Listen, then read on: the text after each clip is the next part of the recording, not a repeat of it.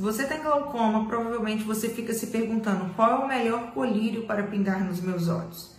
Novamente, não existe uma resposta 100% correta para essa pergunta.